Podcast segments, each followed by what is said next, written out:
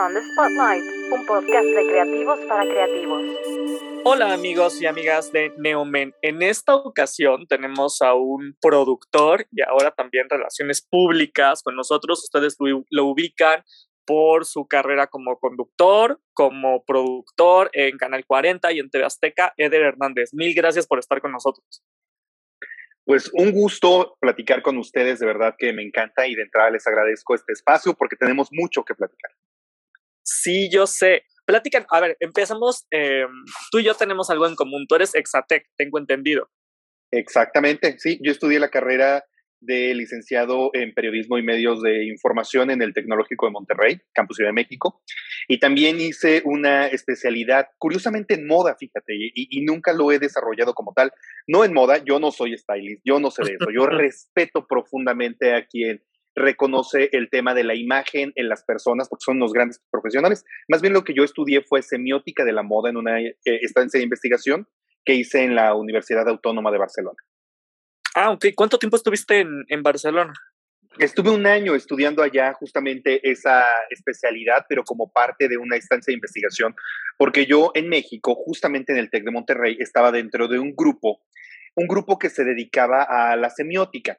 Y entonces, evidentemente, estudiaba los distintos campos de estudio de la comunicación. Y en ese momento yo tenía una gran intención de desarrollar mi carrera en las revistas, tanto en las revistas de moda como en las revistas de interés general. Y mira, curiosamente la vida me llevó por otro camino y me trajo de vuelta, ¿eh? porque no crean que no valoro para nada el que ahora estoy platicando justamente con una revista. Eh, estuve viendo un poco de tu trayectoria y en una de las entrevistas que vi dijiste que tú querías aparecer en televisión y trabajar en el equipo de Patti Chapoy. Así fue como tú entraste un poco a, a TV Azteca, o sea que los jalaron, tuvieron un programa en, en Proyecto 40 en ese entonces. Exactamente. Y de ahí tú hiciste guardia para poder ver a Patti Chapoy. ¿Nos puedes contar un poco la, la anécdota y cómo entraste al equipo de, de Patti Chapoy, en este caso como, como reportero? Claro que sí. Mira, cuando yo comencé a trabajar o tener mis primeros acercamientos con la televisión, en realidad lo único que yo tenía claro para ese momento es que yo no quería hacer hard news. Yo tenía muy claro que quería dedicarme al tema de la soft news, lo cual me trajo eh, pues muchos comentarios en la escuela, en la universidad, muy encontrados, ¿eh? O sea, de quienes decían, me parece fabuloso que hayas eh, determinado desde ahora lo que quieres hacer en los medios de comunicación y quien, pues, creería que el camino de todos los que estudiamos periodismo o comunicación es convertirnos en corresponsal de guerra, ¿no? Lo cual debe ser una cosa increíble, pero pues ni todos podemos ser corresponsales de guerra, ni todos queremos ser corresponsales de guerra. Entonces yo tenía muy claro que yo quería dedicarme al mundo de, del espectáculo y del entretenimiento, y entonces justamente llegó la invitación por parte del TEC de Monterrey eh, y de ADN 40, en ese entonces Proyecto 40, que crearon un programa de televisión que se llamó El Gran Salto, en el cual tenían... Eh, alumnos de cinco distintas universidades. Estaba el TEC, estaba la NAWAC, estaba la Ibero, me parece, la UNAM y la UAM. Yo iba por parte del, equipo de 10 alumnos que mandaba cada universidad, yo por parte del TEC de Monterrey. Y entonces empezamos a hacer este proyecto que significaba hacer un programa de televisión al aire. Pues nuestro programa, la verdad es que nada más duró, nada más duró una emisión. Eh, no, le, no le fue pues, nada bien. Eh, aunque creo que como, como universidad pues, nos fue bien. Pero pues el programa fue una gran experiencia como tal y teníamos nuestro numerito, o sea, la gente votaba en internet de vota 04 Eder de Monterrey, sí, eso sucedía. Y eh, ahí me quedó más que claro que yo tenía que irme por el mundo del entretenimiento. Curiosamente, había varios profesores que nos daban clase en esta experiencia que además funcionó como un curso. Y eh, ahí conocí al maestro Quintanilla, que quiero muchísimo a lo largo de los años, pero también conocí a otro personaje que se llama Silvestre López Portillo, encargado del mundo del cine en ese momento para Proyecto 40. Y me dijo, si vas a entregar tu CV al espacio de espectáculos, pues prepárate para que lo archiven. ¿Sabes el número de CVs que llegan todos los días? ¿Sabes el número de personas que todos los días le escribe a Patti Chapoy con la intención de encontrar un espacio en su programa, miles. Tienes que ir tú personalmente y entregárselo. Y entonces, literalmente, eso fue lo que hice. Fui, lo dejé en la oficina de Pati Chapoy y claro que me tocó como eh, sí, aquí déjalo y no pasó nada. O sea, al otro día, él me dijo, búscala, encuéntratela. Y literalmente hice una guardia en el pasillo de, de Azteca hasta ver pasar a Pati Chapoy. Me acuerdo que iba caminando en ese momento con el que era el eh, director de producción, Alexis Slipper. Yo me acerqué a ella con, eh, con mucho miedo, con mucho temor, a decirle que quería trabajar con ella, pero sí, también fue muy determinante. Me dijo, ¿qué quieres hacer? Y yo le dije, yo quiero ser reportero. ¿A razón de qué? Pues yo también, obviamente, ya había investigado a Pati Chapoy y una vez vi una entrevista de ella que decía que cuando alguien le preguntaba trabajo y le decía, pues de lo que sea, ella contestaba, pues de eso no tengo. Tengo editores, tengo reporteros, tengo conductores, pero de lo que sea, no tengo. Y entonces yo fui muy determinante, le dije que quería ser reportero ventaneando, me recibió en mano el CV, yo no sé si lo leyó, si no, no lo, no lo leyó. Total que pasaron 15 días y se comunicó conmigo, ya estaba terminado el proyecto, se comunicó conmigo Rosario Murrieta, eh, en ese entonces jefa de información de Ventaneando, ahora una de las dos productoras ejecutivas del programa, y me invitó a una entrevista con ella, hice una prueba con ella me acuerdo que me envió con una reportera que ahora es gran amiga mía a una cobertura, se llama Gaby Botello. Y, este, y a que la acompañara y viera un poco cómo era el mundo del espectáculo. Ahí está, ahí quedó el asunto. Coincidió que parece que al momento eh, había salido alguien del equipo de reporteros y entonces yo me anexé como practicante de reportero de Ventaneando. Le puse toda la intención del mundo para quedarme y seis meses después, pues llegó el contrato. Súper bien. ¿Y cuáles han sido, cómo fue tu experiencia como reportero? Porque de reportero a productor es un gran salto, no cualquiera lo da, de hecho muy pocos lo dan. ¿Cómo fue ese salto? ¿Cómo fue tu experiencia de reportero y cómo das el salto a productor ya dentro de TV Azteca y Canal, y Canal 40 en este caso? Pues mira, para, para pasar de reportero a productor, literalmente, en medio hubo 10 años. No fue una cosa eh, de un momento a otro. Yo estuve siete años como reportero de Ventaneando, salí en 2014 del equipo de reporteros de Ventaneando, empecé en 2008, terminé en 2014, y yo pasé a ser jefe de información y conductor de un programa de televisión de la misma fábrica de espectáculos. O sea, digamos, fue un ascenso dentro del estudio de espectáculos a un programa que se llamó Ellas Arriba, un programa que duró año y medio al aire.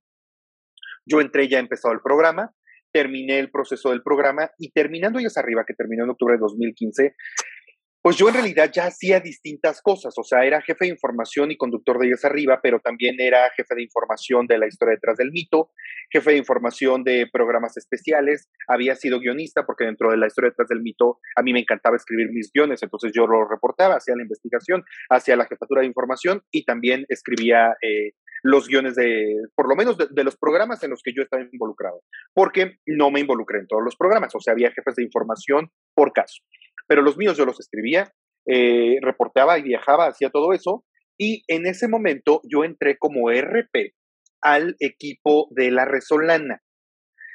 A, sobre todo llevar invitados para cuando esta era, era esta Resolana naciente en un foro virtual donde el CAPI requería invitados, actores y demás. Entonces empecé ahí eh, en este programa. Después pasé a ser el jefe de información de este programa de televisión, de la Resolana, y después de ser el jefe de información hubo distintos movimientos en el canal de personal y entonces me quedé como productor ejecutivo de la Resolana. Después hubo otro movimiento porque la Resolana también mutó, regresó la productora que estaba antes, yo me quedé como productor asociado y empecé a desarrollar y a escribir proyectos y a hacer más proyectos y empezaron a llegar, la verdad es que muchas cosas buenas. En estas tantas reestructuras que hubo eh, en Azteca, eh, para un momento justamente queda en nuestras manos un programa que quiero mucho que se llama Corazón Grupero. Y en Corazón Grupero empecé a explorar otra, otra, eh, pues otro panorama, porque no era un programa como el que estaba acostumbrado, era un programa eh, es un programa en el que además hacen musicales, tienen mucho contacto con el regional mexicano, un tema que en ese momento yo no dominaba y además sí me permitió construir bien, porque eso sí lo tengo que decir, un segmento que fue muy exitoso en ese programa, que es la historia que debe contarse, que justamente tenía toda el alma de estos programas de entrevista donde se cuenta un poco el biography de un personaje, como en su momento fue pionero Mónica, fue pionera Mónica Garza con las historias engarzadas y evidentemente también Atala Sarmiento con la historia detrás del mundo. ¿Cuál es la diferencia entre, para la gente que no sabe, ser jefe de información es una friega, la verdad? O sea, exactamente. Trabajos más, eh, sí, donde necesitas estar ahí talachándole todos los días. ¿Cuál es la diferencia entre ser jefe de información y productor para la gente que, los que nos están escuchando, que dicen, ah, yo quiero ser productor? ¿Qué se requiere para ser productor? ¿Qué es ser un productor? Porque tenemos en esta idea, igual y para los que ven series o demás, eh, a productores tipos de cine, productores de Broadway, eh, muy famosos. Exactamente. Eh, ¿no? Harvey Weinstein, por decir algunos, de lo que no se debe hacer como productor. ¿Qué, sea, qué, ¿Qué requieres para ser un buen productor y en este caso un productor televisivo? De entrada me parece que mucho carácter y una piel muy dura, porque te llegan comentarios de todo tipo. Hay personas que eh, les gusta el trabajo que estás realizando y hay personas que se lo acaban a través de las redes sociales o a través de mensajes directos. Yo siempre he creído que la televisión es un poco como el fútbol y como la política. Cuando está jugando la selección mexicana, todos somos directores técnicos. Cuando es la entrega del Oscar, todos creemos que sabemos de cine y opinamos de las películas y opinamos de la moda. Ahí todos nos volvemos stylists también y además ahí todos nos volvemos expertos en humildad, ¿no? sobre todo cuando un mexicano está en contienda. Y en el caso de la televisión pasa exactamente lo mismo.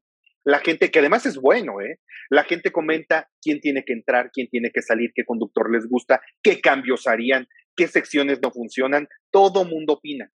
Entonces, pues sí te tiene que tener la, eh, la mente y el cuerpo centrado para hacer lo correcto dentro de un programa de televisión. También para equivocarte, porque nadie es infalible y la televisión es cíclica y programas entran y programas salen y a todos los productores nos han cancelado un programa de televisión y a todos o a la gran mayoría nos ha ido bien con un programa de televisión. Entonces se necesita mucho carácter, se necesita don de mando definitivamente, pero también tener una mente abierta para la creatividad, para crear y para no dejar de pensar en nuevas posibilidades para ofrecerle a tu audiencia, porque no trabajas para ti, no trabajas para que el programa te guste a ti. Trabajas para que el programa le guste a las audiencias, por un lado, pero también trabajas para que el programa sea comercializable, por otro lado, porque un programa de televisión y una televisora son un negocio. Nunca podemos perder de vista eso. Si no tienes ganancias en audiencia o si no tienes ganancias en lo comercial, pues evidentemente el programa pues se tiene que ir de la ¿Cuáles son los pasos eh, muy a grandes rasgos para ser un buen productor, para generar un programa? ¿Cómo llegas a hacer un pitch en este caso de algún programa que traigas pensado? Eh, sé que estuviste, por ejemplo, en lo de Ellas Arriba, en Mimi Contigo, en La Resolana. Exactamente. grupero. ¿Cómo fue el proceso de, del pitch, de la idea, hasta llegar a decir, sí, salen el lunes al aire? Y justo, como dices, crear todo un equipo eh, no nada más de quién va a ser, quién va a conducir, quién va a estar a, la parte de atrás, sino como dices, un equipo también eh, comercial para que sea un programa exitoso comercialmente hablando, porque si no, pues no tiene caso y que al mismo tiempo, hoy para como están las redes sociales, no se vea tan vendido. Pues mira, em, cada proceso es completamente distinto. Hay programas que literalmente son casi diseñados para ti. Hay programas a los que te asignan como productor y otros que tú creas. A mí me han tocado todos los procesos.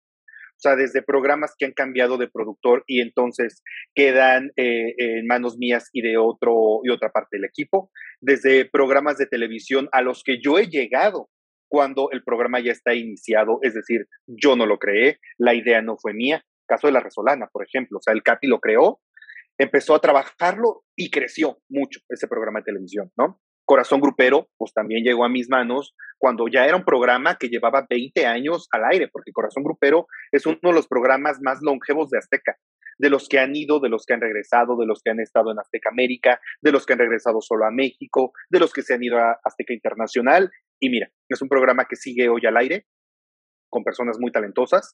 Y también me ha tocado el proceso de yo crear un programa de televisión. Justamente hay un programa del cual todavía no puedo platicar mucho porque está arrancando, que se me ocurrió en esta época en la que dejé de estar de lleno en televisión azteca. Me puse a escribir y pues lo aceptaron y el programa pronto irá al aire. Felicidades. Muchas ¿Cómo gracias. empiezas? Ya me dijiste que empezaste eh, justo de relaciones públicas un poco en la resolana, esos fueron, por decirlo así, tus pininos en la parte de relaciones públicas. ¿Cómo das el salto a crear tu propia empresa y llevar ahora talento? Llevas a Benisha, que va a estar pronto con nosotros, ya la podrán ver en una de las portadas de Neomen. Está Alan, que también lo ven en Corazón Grupero, se está, saldrá muy pronto. Está Raquel Vigorra contigo. Está Atala Sarmiento, que actualmente está en un programa. O sea, tienes a mucho talento. Nuri Novelo, eh, ¿no? O sea, tienes mucho talento. ¿Cómo los vas contactando y cómo dices, sí, creo que ahora lo mío va a ser empezar una empresa de representación de artistas? Pues mira, la verdad es que surge de muchas maneras y de muchas emociones.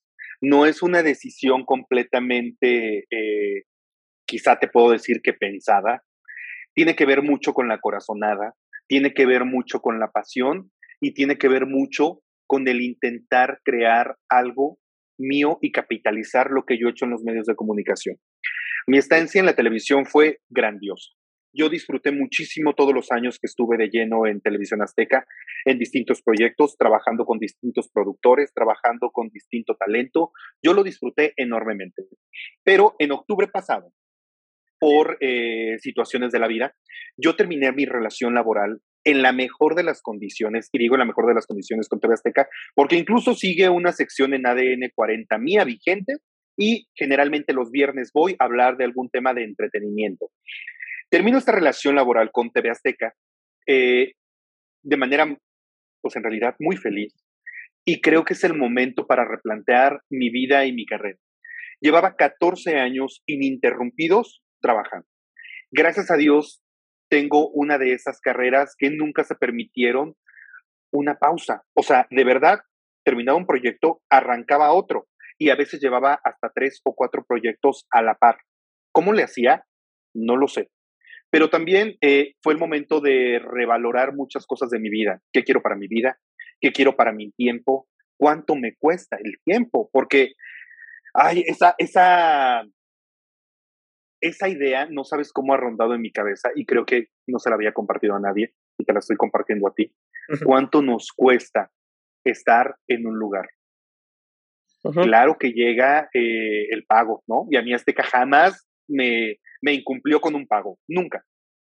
Pero, ¿cuánto cuesta estar ahí? No. Y valió toda la pena, ¿eh? Valió absolutamente toda la pena, pero en este momento de mi vida quiero crear algo capitalizando lo que he hecho en los medios de comunicación para mí, cuidando mucho más mis tiempos, cuidando mucho más mi salud emocional y cuidando sobre todo a mi familia. Has escuchado seguramente mil veces, Luis, cómo hay productores, eh, estrellas de televisión, conductores, que siempre te cuentan esta historia de me he perdido fiestas, me he perdido navidades, me he perdido reuniones y me he perdido muchos momentos. Pues sí, lamentablemente la televisión es tan demandante que a mí también me tocó atravesar durante muchos años por ese proceso y lo agradezco. Pero hoy quiero crear algo no solo que me permita desarrollarme a mí en el plano también mucho más empresarial y trabajar con capitales tanto míos como capitales externos y potencializar la carrera de muchas estrellas a través de distintas plataformas, sino también construir algo que signifique un buen futuro para mí y también un buen patrimonio para mi familia. Y de ahí nace Fiera, de esta eh, intención de crecimiento, de esta intención de desarrollo y por supuesto de superación. No voy a dejar la televisión, te conté hace un momentito como tal, sí, porque de hecho acabo de escribir un programa de televisión pero me encantaría llevarlo como una cuenta más, ¿sabes? Dentro del abanico de posibilidades que tiene Fiera, porque en Fiera no solo hacemos RP o management, hacemos booking, somos creadores de contenido y evidentemente también colocadores de distintas estrellas. Acabamos justamente ahora de, de, y te lo comparto ya abiertamente, tenemos ya entre nuestros clientes a una app maravillosa. Imagínate, en ningún momento me imaginé estar llevando parte del trabajo de las relaciones públicas de una app, pero hay una app maravillosa que se llama Story, que, que es como el Spotify de los textos, que además tiene eh, acercamiento a distintos autores y permite la creación de nuevos autores y de estrellas también del entretenimiento. que se van a involucrar en esta app como narradores, lo cual está increíble porque tienen un catálogo gigantesco, desde terror, desde horror, historias cortas, cuentos, eh, textos LGBT, textos que tienen que ver con eh, casi, casi hasta finanzas, ¿no? Tienen un panorama gigantesco y vamos a empezar a trabajar también de manera conjunta. Eso me ha permitido, Fiera, no solo encontrarme con celebridades, sino también con marcas, sino también con empresas o proyectos individuales, con cantantes, con actores, con influencers, con corporaciones, con conductores, con actores, con muchas personas que además significan en realidad mi día a día, solo que llevado a un escaloncito más arriba.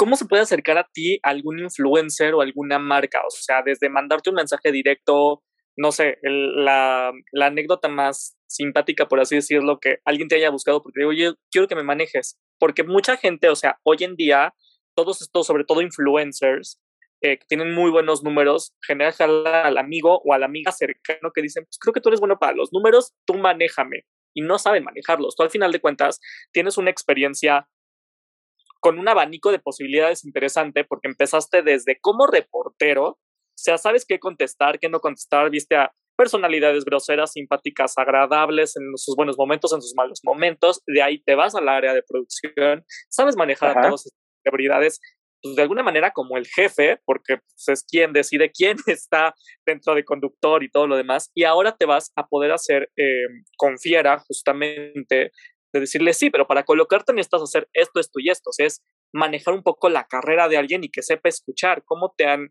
eh, el talento que hoy tienes, cómo se ha acercado, tú te has acercado y cómo se pueden acercar marcas o posibles talentos contigo. Mira, me encantaría que se acercaran cada vez más marcas porque justamente podemos hacer grandes sinergias con el talento que tenemos en Fiena. ¿Cómo han llegado estos talentos a mí? También de distintas razones. Yo me he acercado a talentos que no sabía en qué momento de su carrera estaban o si necesitaban una empresa de, relaciones públicas para ayudarlos justamente con sus proyectos o no. Te pongo un caso y te lo digo claro con todas sus letras. Atala Sarmiento. Que además Atala Sarmiento yo la quiero muchísimo, es mi amiga. Hemos estado muy en contacto, incluso eh, ahora que ella estuvo, bueno, que sigue viviendo, residiendo en España, ahorita justamente está haciendo un proyecto en Dominicana, pero hemos estado muy en contacto y yo levanté el teléfono y le dije, Ata, estoy armando esto. No sé tú en qué estatus estés, no sé cómo tú lo estés manejando, pero a mí me encantaría que Fiera llevara tus relaciones públicas y tu tema de management. Y Atala afortunadamente me dijo, dale, estoy contigo ya. Y entonces fue un proceso increíble porque te puedo decir que al momento, y lo digo con agradecimiento, con todo el agradecimiento y jamás con la arrogancia, nadie me ha dicho que no. Tengo una cartera de 15 talentos y nadie nos ha dicho que no. Claro, hay unos que tienen ciertos compromisos con ciertas marcas, ¿no? O tienen ciertos compromisos con alguna televisora o con una estación de radio o con un periódico y eso ya lo tenemos claro y mapeado, ¿no?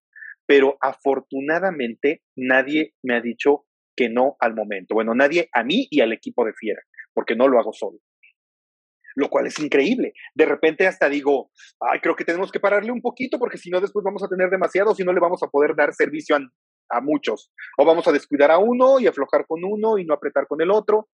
Pero pues un poco así llegado. Hay otros casos que ellos mismos se han acercado y en cuanto yo anuncié que íbamos a hacer este proyecto de Fiera, recibí mensajes en los que me decían, ¿qué onda? ¿Cómo le hacemos? Quiero estar con ustedes y también les hemos, eh, les hemos dicho bienvenidos.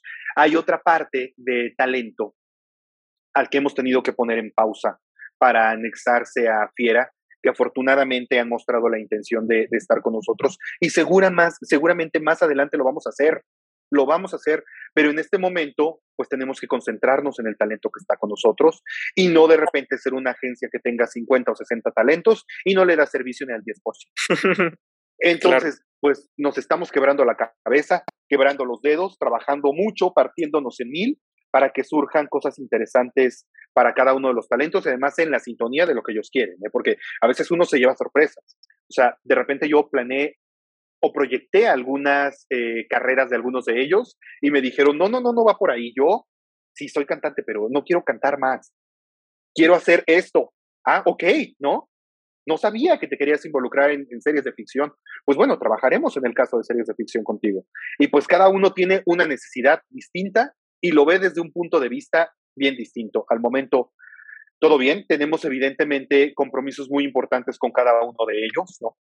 Sobre todo aquellos que, tienen un, un evento latente, caso de Renata Ibarrarán, que justamente platicábamos ustedes y yo la semana pasada del caso de Renata, pues Renata tiene un panorama gigantesco de, de talento y de explotación en muchísimos sentidos. Es mamá, sabe de deportes, se sienta en la mesa con comentaristas, hablar verdaderamente de deportes y todo lo hace extraordinariamente. Con ella viene el Mundial, ¿no? Entonces, bueno, o sea, viene el Mundial y, es un proyecto importante para todos los que hacen deportes, ¿no? Pues me encantaría que Renata tuviera un, un escaparate mucho más amplio en el mundo del deporte, sobre todo este año. Y, por ejemplo, ¿qué significa ser, para los que no lo saben, la diferencia entre ser RP y llevar también el management? Porque generalmente, ¿no? Cuando ves a todas estas celebridades y ya estás tú, en este caso nosotros que estamos en editorial, eh, ves el management es tal y su RP es tal y luego lo maneja otra persona, otro tipo de booking. Dices, híjole, ¿a quién de los tres les hablo? Pero generalmente cuando una sola persona maneja los tres, dices, bueno, ya, con esa persona me va a decir sí o sí no. Para la gente que no ubica, eh, ¿Cuál es la diferencia entre relaciones públicas y el management? Pues mira, sí existe una diferencia abismal, porque aunque en ambos eh, me parece que coincide el tema de la estrategia. Las relaciones públicas tienen que ver un poco más hacia el exterior. ¿Qué vamos a hacer en cuanto a marcas? ¿Qué vamos a hacer en cuanto a medios? Evidentemente el mundo editorial. ¿Y dónde queremos colocar en cuestión pública o al ojo de todos a ese talento. En el tema del management, es una relación mucho más estratégica de qué vamos a hacer con tu carrera como tal, no directamente con tu imagen. O sea, sí, pero eso lo ve relaciones públicas. En el management vamos a saber si lo vamos a colocar en una serie de televisión, si vamos a desarrollar con él un show que esté en vivo y se presente cada semana en tal lugar, o si lo vamos a intentar colocar en un programa de televisión donde sea un conductor. Y el tema del booking es la venta. Todas estas celebridades tienen muchas posibilidades de estar en distintas plataformas. Prácticamente todos los talentos que yo tengo, como vienen de la televisión, están muy ligados al tema de la conducción. Y entonces una marca específica los contrata para que conduzcan su evento o los contrata para que hagan el show de fin de año para los empleados o el show musical que quieren para tal situación muy particular. Y ahí se hace el tema de venta como tal, en la venta de la fecha, la venta del talento para una conducción particular. Son tres ramas bien distintas. Y en Fiera hacemos las tres. En Fiera hacemos las tres. Entonces, pues ahí nos, nos estamos eh, partiendo en mil, pero pues ahí vamos y lo estamos consiguiendo. ¿Cuál ha sido de las... Y ahorita, ¿cuál es como tu siguiente proyecto? Ya me dijiste un proyecto posiblemente que tengas en, en televisión, que va a salir pronto, y confiera en qué momento estás de la empresa y cuál es el siguiente paso a dar, porque decir tengo una empresa o en este eh, tengo PR y, y, management no es tan fácil, o sea, es enfrentarte a sueldos, es enfrentarte a muchas cosas donde ser un líder y donde llevar la batuta eh, te requiere concentración, te requiere cabeza fría, te requiere checar números, te requiere muchas cosas más allá de lo que se cree que es ser eh, el dueño de tu propio tiempo, de tu propia agencia, de tu propio proyecto. ¿En qué, en qué estás? Exactamente. Estoy, y te lo digo con todas sus letras, Luis, estoy en una etapa de resistencia. Porque bien lo dices, eh, comenzar una empresa no es nada sencillo irte por el camino menos predecible no es sencillo. Porque quizá en mi caso, lo más sencillo hubiera sido encontrar programas de televisión en los cuales me iba a involucrar. Televisoras, hay muchas. Espacios multiplataforma, hay muchos. Puedes producir para YouTube, puedes producir para otro canal de televisión, puedes producir para incluso muchas empresas han desarrollado mucho eh, la parte de la producción audiovisual empresas que ni te imaginabas y que ellos crean sus propias campañas y sus propios videos. Eso hubiera sido lo más sencillo para mí. Entonces, pues aventarme literalmente a la montaña rusa de crear una empresa, ah, cuesta todo. Te cuesta lágrimas, te cuesta sudor, te cuesta esfuerzo. Esta idea de independízate para ser tu propio jefe, pues sí, pero también hay que sacársela de la cabeza, porque no es así. Tienes una presión muy distinta y muy importante. O sea, pase lo que pase, tienes que generar dinero, deja tú para ti, para el equipo de trabajo. Cuando esto sucede, el último que cobra es el propietario o el dueño de la empresa. Es el último que cobra, porque antes tienes que mantener una oficina en pie que te cuesta dinero y mantener muchas cosas que te cuestan dinero. El otro día justamente estaba escuchando una entrevista que me llamó muchísimo la atención que decían que emprender era como subirte a la montaña rusa. ¿A razón de qué? Cuando trabajas en una empresa, además es maravilloso ser empleado también, o sea, me parece que hay que sentirse también muy orgulloso de ser empleado, para nada lo soslayo. Te subes a un caballito en el carrusel y da la vuelta y llega la quincena. Te puedes ir cambiando de caballitos, pero da la vuelta y llega la quincena. Cuando decides emprender, verdaderamente es la montaña rusa. ¿Qué agradezco de la vida haber tenido justamente este tiempo y este espacio para poder crear poco a poco esta empresa, porque además no surgió de la nada, llevo meses trabajando en ello de manera directa, siendo además un proyecto que no tengo en la cabeza hace meses. Es un proyecto que rondaba en mi cabeza hace años y hasta ahora logré cristalizarlo y aventarme el ruedo, pero ha sido de verdad una experiencia estupenda y maravillosa. ¿Qué es lo más complicado que has aprendido desde que empezó Fiera y desde que empezó tu carrera? ¿Con qué es lo que te quedas para los que quieren empezar a, ser productores? O sea, los chavos que nos están escuchando, que quieren ser productores, que quieren crear su propia empresa, en este caso de management, ¿qué les dirías? Que lo hagan, evidentemente que lo hagan. O sea, siento que eh, no soy ninguna autoridad para decirles no, pero mi consejo, si es que alguno le interesa el consejo de alguien que lleva muchos años en este medio es conozcan el medio, conozcan a la gente, hagan relaciones públicas, ábranse las puertas y una vez que tengan o crean que tengan el dominio de este medio o de la industria, entonces aviéntense. Mira, eso ha sido justamente una de las cosas que con las cuales hemos trabajado muchísimo en Fiera. Cada vez hay más agencias de publicidad, cada vez hay más agencias de relaciones públicas, cada vez hay más talento descontento en estas agencias y cada vez también hay más personas que no hacen buena utilización, una, una buena sí, utilización tanto del talento como de los dineros, como de muchas cosas, porque no lo conocen, porque creen que mandarle un mensaje directo a algún talento y decirle, tengo esto para ti, es hacerlo. Y sí, hay muchas veces que funciona, pero también creo que en este momento de tanta incertidumbre y de una proliferación de todas estas agencias, tanto los talentos como los clientes, como el mundo editorial, como quien se dedica al booking, necesita de una agencia transparente, derecha, que sepan que su dinero está bien protegido, que su marca está protegida y que la agencia le va a cumplir, porque la agencia tiene el contacto directo y la buena comunicación con el talento. Y la agencia tiene además el buen contacto con editorial importantísima como la tuya. Y la agencia también tiene una buena relación con bookers. Y la agencia conoce televisoras, conoce castineras, conoce distribuidoras para poder hacer un trabajo de confianza. Creo que estamos en una época en la que verdaderamente necesitamos volver a confiar y necesitamos agencias y empresas confiables. Y de verdad, me he encontrado con mucho humo. La semana pasada, te lo cuento. Me habla eh, uno de, de los talentos de Fiera y me dice, oye, estoy anunciado en tal evento, ¿sabes algo? Y yo le dije, no tengo idea. Pues me puse a investigar, hice un par de llamadas y descubrí que alguien había confirmado ese talento cuando ese talento no estaba ni enterado del evento. Eso sucede más a menudo de lo que creemos. Y entonces sucede incluso para los medios de comunicación que les dicen van a llegar 20 celebridades y al final llegan dos o no llega nadie, ¿no? Ese contacto directo sí lo tenemos tanto con marcas como con RPs, como con editorial, como con management para decir, claro que voy, por supuesto que te confirmo, o no tenemos idea de qué se trata el asunto. Esa confianza también se necesita para trabajar.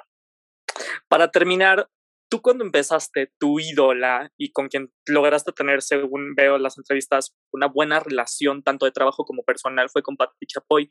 ¿A ti te gustaría llegar como a ese nivel con Fiera? O sea, que Eder Hernández sea como el Pati Chapoy, esta, o sea, esta imagen, esta representación para management y para relaciones públicas o para productor? Pues mira, eh, claro que quiero y respeto a Pati Chapoy, pero siento que en este momento el mundo ya no es igual. El tema de que una sola persona esté eh, siendo el foco es increíble, pero nos habla un poco también del pasado y de cómo se construían carreras en el pasado. Hoy vemos a celebridades que surgen completamente del Internet y se cuelan en la televisión, ¿no? Lo mismo pasa con las agencias. Yo quiero que haya muchas agencias. Yo quiero tener mucha competencia. Yo no quiero ser el único que está aquí trabajando por manejar talentos. Yo quiero hacer alianzas con agencias. Yo quiero hacer alianzas comerciales con otros talentos que no pertenezcan a, mi agencia.